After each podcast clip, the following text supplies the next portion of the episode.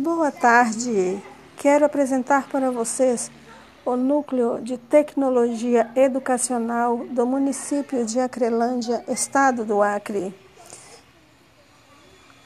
Sua fundação se deu no ano de 2012. Esta instituição funciona com uma coordenadora que procura atender as demandas das escolas no tocante a oferecimentos de cursos, oficinas, palestras, entre outras atividades.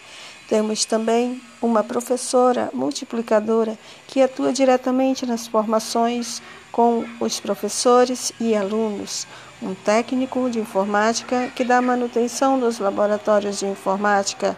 O trabalho de cada um é fundamental para o bom desempenho da educação.